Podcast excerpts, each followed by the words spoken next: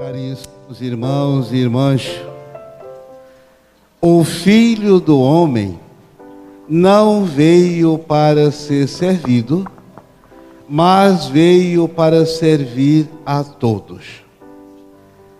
A graça que reveste os santos, a graça que nos reveste de santidade, a graça que nos dá a conversão, é alimentada, é conduzida, é manifesta essencialmente pela humildade.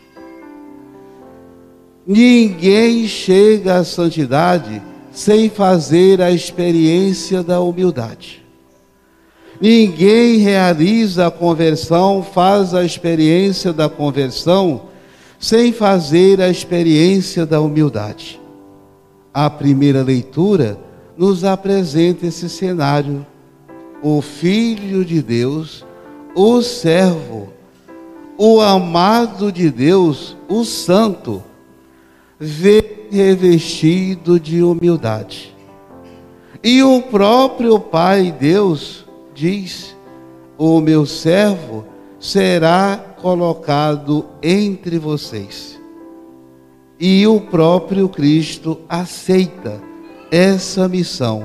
Eu vim para servir, eu não vim para ser servido. E o próprio Senhor Jesus, ao longo de sua vida, entre nós, na sua humanidade, ele dá esse exemplo. Sem nenhuma vaidade, sem nenhuma prepotência, não tinha ninguém para servi-lo, ele mesmo era o servidor, ele mesmo era aquele que acolhia, ele mesmo é aquele, era aquele que realizava, dava o exemplo de humildade, de santidade, de perfeição. Cristo não dá carteirada por ser filho de Deus ele dá o exemplo. Cristo não usa do título de filho de Deus para oprimir ninguém. Ele dá o exemplo de humildade para, que, para aquilo que ele vê realizar. Cristo não quer ser soberbo e nunca foi soberbo, mas usou da humildade para santificar a humanidade inteira, a ponto de ser morto, crucificado e ressuscitar. A lição da primeira leitura é essa: ninguém chega à ressurreição, faz a experiência de ressuscitado, se não passar pela morte.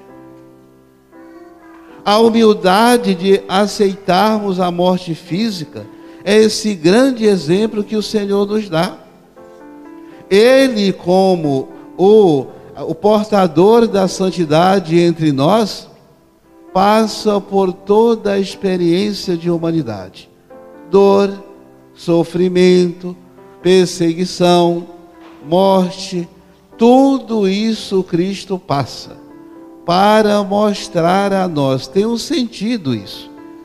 É um sentido pedagógico é uma lição pedagógica dizer a cada um de nós que é preciso a gente superar tudo isso pela força da fé, pela força da santidade. Eu sempre me preocupo muito é, em curso de noivos, principalmente os, entre católicos e evangélicos. E aquilo me dói terrivelmente. Geralmente, o católico ele tem uma tendência maior quando namora um rapaz ou uma moça evangélica de deixar a sua religião e ir atrás daquele amor. E eu me pergunto, qual é o primeiro mandamento? É o amor a Deus ou a gente deixar aquilo que nós acreditamos para seguir uma pessoa. É muito triste. É um processo decadente da pessoa. E gente adulta às vezes acontece. Acontece com também evangélicos. Mas o católico ele tem uma tendência maior. Ou seja, a fraqueza é maior. As convicções religiosas parecem que são diminuídas. O propósito de fé parece que se desintegra quando há um encantamento com uma pessoa, afinal de contas. É Deus que nós estamos buscando ou é seguir uma pessoa? Bom que a gente gere essas reflexões. Nossa profissão de fé não é brincadeira. O nosso batismo é um propósito sério. A nossa comunhão que recebemos é um propósito sério. Nenhum sacramento deve ser jogado pela janela. Nenhum sacramento deve ser abandonado em nome de quem quer que seja. Deus é maior. E Cristo, na primeira leitura, ele apresenta essa humildade.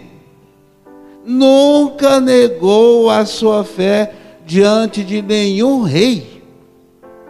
Nunca negou a sua fé diante de qualquer propósito nunca negou a sua fé diante de qualquer riqueza ou poderio deste mundo.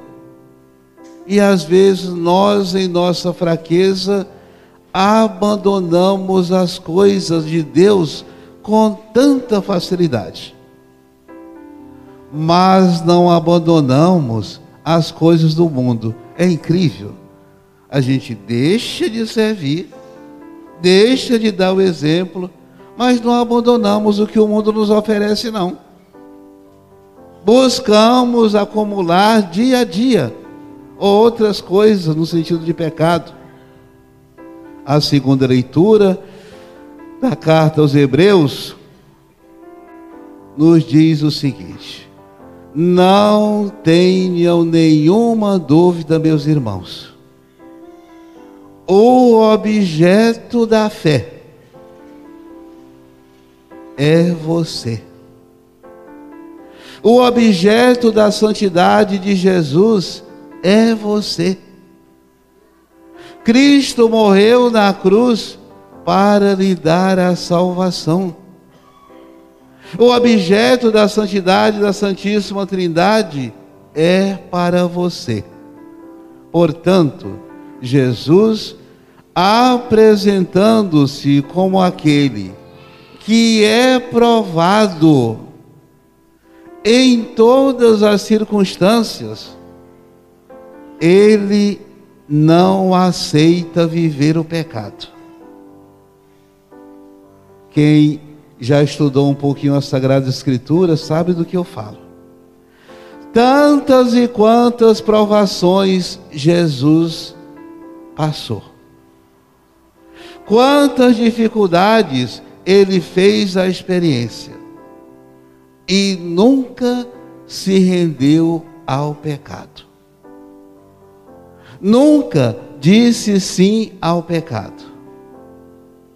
A síntese das duas primeiras leituras é, meus irmãos, apesar dos nossos pecados, apesar de nossas fraquezas, apesar de nossas fragilidades, nós temos um Deus que nos ama e que manda o seu filho Jesus a revestir-se da nossa humanidade, a pegar em nossas mãos e dizer: Você pode ser melhor. Ele fez a experiência de nossas dores. Jesus fez a experiência de nossas preocupações. Ele vive, Ele é o nosso Senhor. Não temas, disse o próprio Cristo. Eu estou com você na alegria, na doença, na dor, no sofrimento, todos os dias de vossas vidas. Eu estou com você até o fim do mundo. E às vezes, por que nossas fraquezas? Por que as nossas dúvidas? Por que abandonamos a obra de Deus com tanta facilidade? Por que abandonamos a nossa conversão também com tanta facilidade? Por que abandonamos a nossa caminhada de fé com tanta facilidade?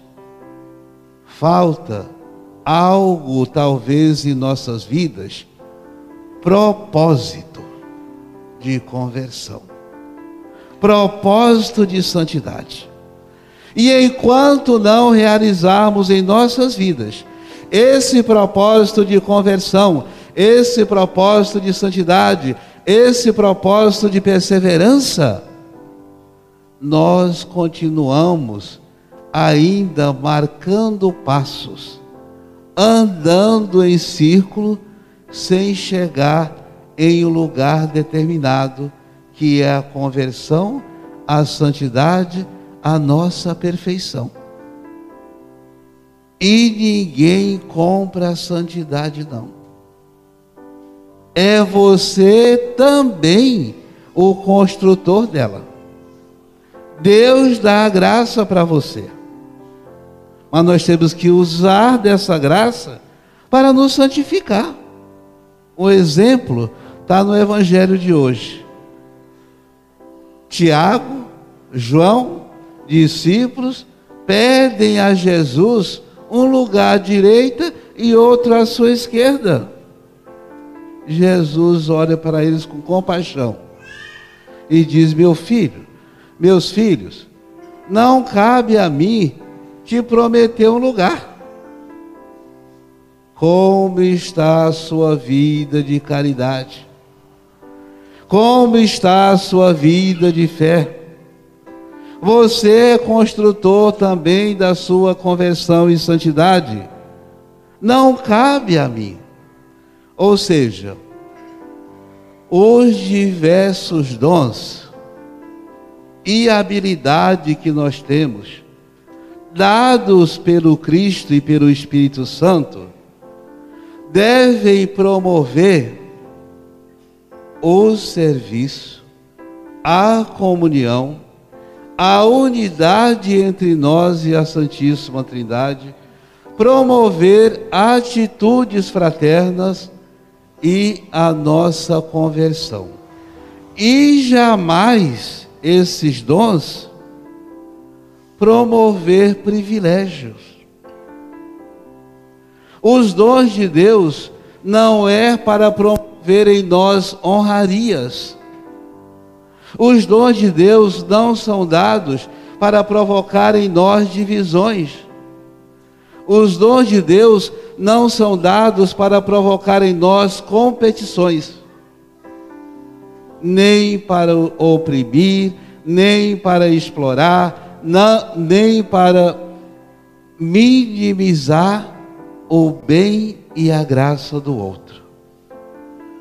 Portanto, o pedido ou os pedidos de Tiago e João deve ser é um equívoco, porque eles pensavam que sendo discípulos já tinham lugar reservado.